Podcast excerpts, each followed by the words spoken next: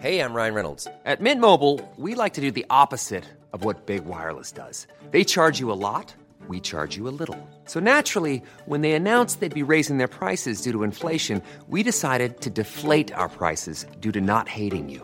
That's right. We're cutting the price of Mint Unlimited from $30 a month to just $15 a month. Give it a try at mintmobile.com slash switch. $45 upfront for three months plus taxes and fees. Promo rate for new customers for limited time. Unlimited more than 40 gigabytes per month. Slows. Full terms at mintmobile.com.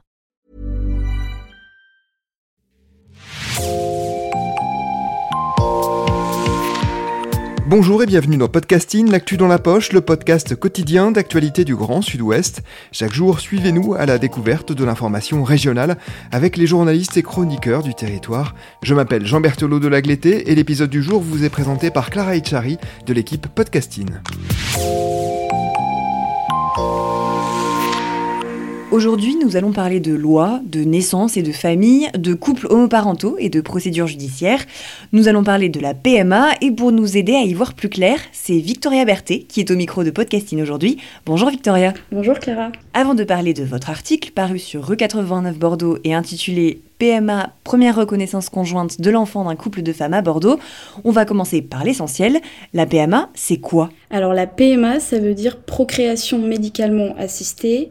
Et en fait, la PMA permet aux couples et du coup maintenant aux femmes célibataires qui ne peuvent pas d'avoir un enfant à l'aide de différentes techniques médicales. Donc ça peut être une insémination artificielle ou une fécondation in vitro euh, par exemple. Et du coup, pourquoi est-ce que la PMA a fait l'actualité ces derniers temps? Qu'est-ce qui a changé? Alors on a beaucoup parlé de PMA ces dernières semaines, alors pour deux choses en particulier. D'abord avec la loi bioéthique qui a été actée le 2 août dernier. Et c'est une loi qui élargit notamment la PMA aux couples de femmes et aux femmes euh, célibataires puisque jusqu'à présent, la PMA était seulement accessible aux, couples hétérosexuels sur indication médicale, ce qui explique que de nombreuses femmes euh, soient allées dans d'autres pays pour concevoir un enfant par PMA. Et c'est aussi une loi qui permet un nouveau mode de filiation qu'on appelle la reconnaissance conjointe. Cette reconnaissance en fait permet aux couples de femmes de faire reconnaître la deuxième mère, donc celle qui n'a pas accouché, devant un notaire pendant la grossesse. Il y a ensuite un procureur qui fait une instruction et qui permet du coup d'inscrire la deuxième maman sur l'acte de naissance comme la deuxième parente.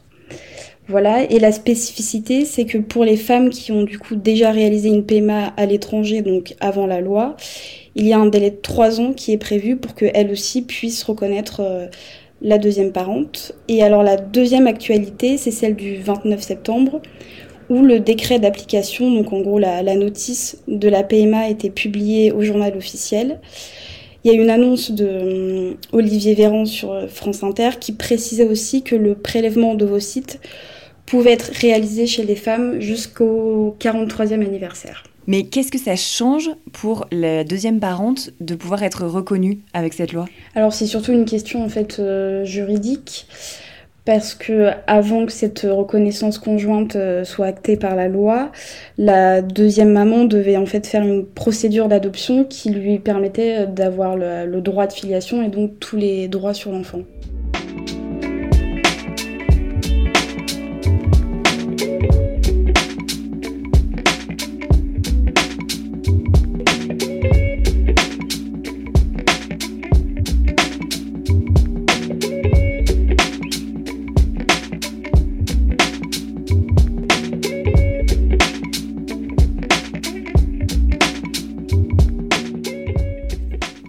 Comme vous le disiez, la loi a évolué, mais ce n'est pas si facile de la faire appliquer finalement. C'est ce que vous, avez pu constater avec le couple dont vous parlez dans votre article, Laure et Ludivine.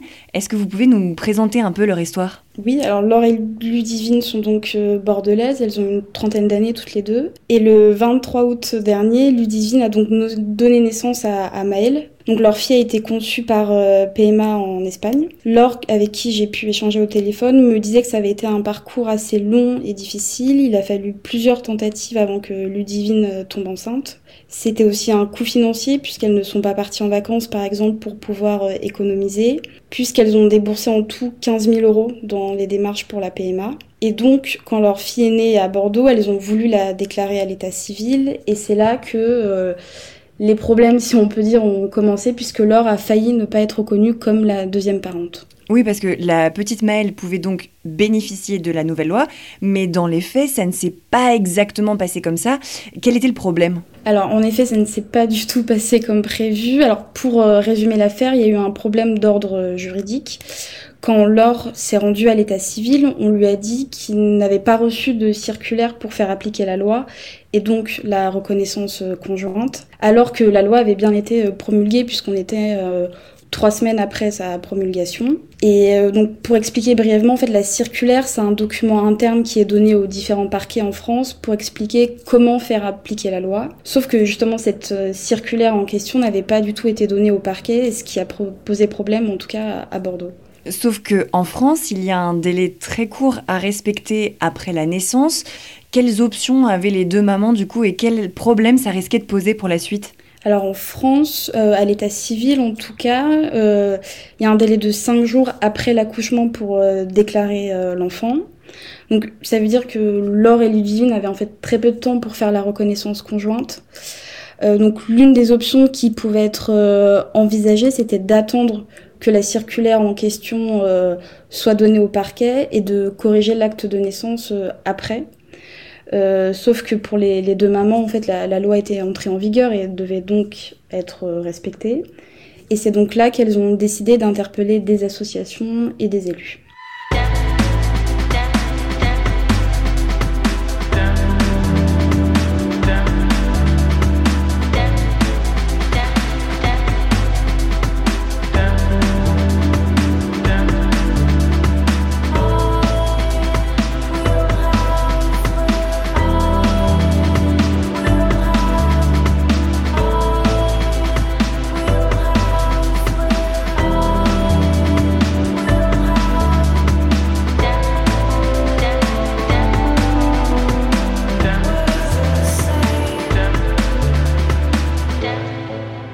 Parmi les élus, elles ont donc fait appel à la mairie de Bordeaux.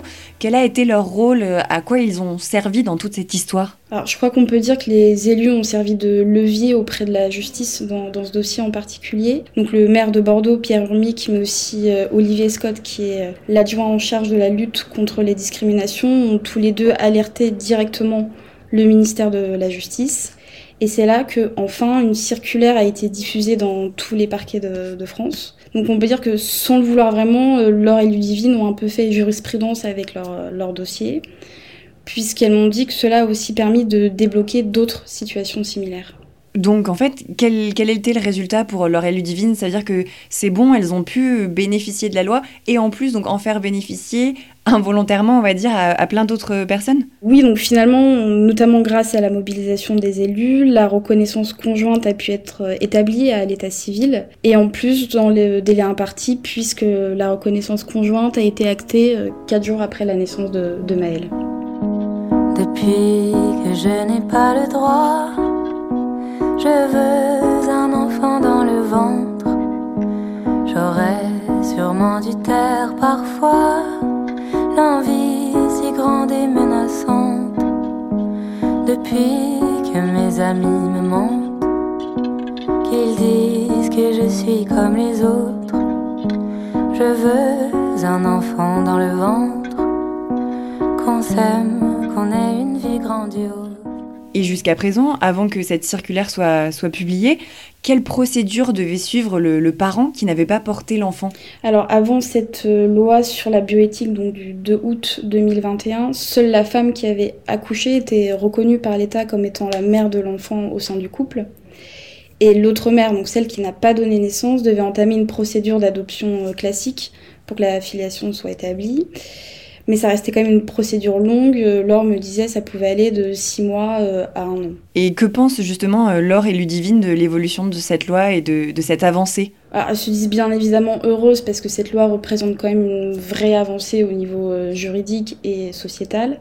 Après, Laure me racontait quand même qu'il y a des inégalités qui persistent, notamment entre les couples hétéros et homo. Par exemple, un couple hétéro n'a besoin d'aucune preuve pour faire inscrire euh, son enfant à l'état civil, alors qu'un couple homo doit passer par la reconnaissance conjointe qui, signifie passer devant un notaire. Et de passer devant un notaire, ça coûte entre 250 et 450 euros.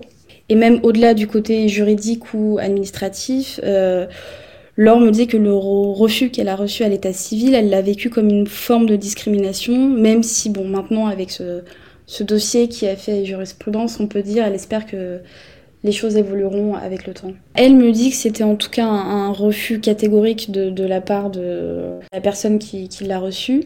Et elle me disait, elle a vécu presque comme une attaque homophobe euh, en disant, ben, nous on n'a jamais fait ça et ça évoluera pas quoi. Alors que pour elle, la loi était passée, donc il n'y avait pas de raison qu'on lui refuse.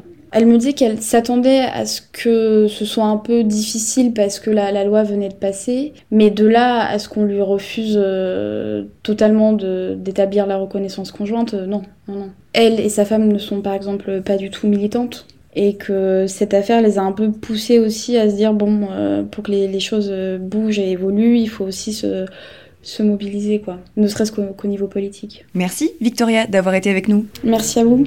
Votre article est à retrouver sur le site de notre média partenaire, rue 89 Bordeaux. Merci Clara Echari. C'est la fin de cet épisode de podcasting. Production Anne-Charlotte Delange, Juliette Chénion, Clara Echari, Myrène Garaïco-Echea, Mathilde Leleuil et Marion Ruot. Iconographie Magali Marico. Programmation musicale Gabriel Taïeb et réalisation Olivier Duval. Si vous aimez podcasting, le podcast quotidien d'actualité du Grand Sud-Ouest, n'hésitez pas à vous abonner, à liker et à partager nos publications. Retrouvez-nous chaque jour à 16h30 sur notre site et sur nos réseaux sociaux, ainsi que sur ceux des médias de la région qui sont nos partenaires. Retrouvez-nous aussi sur toutes les plateformes d'écoute, dont Spotify, Deezer, Apple Podcast ou Google Podcast. Podcasting, c'est l'actu dans la poche.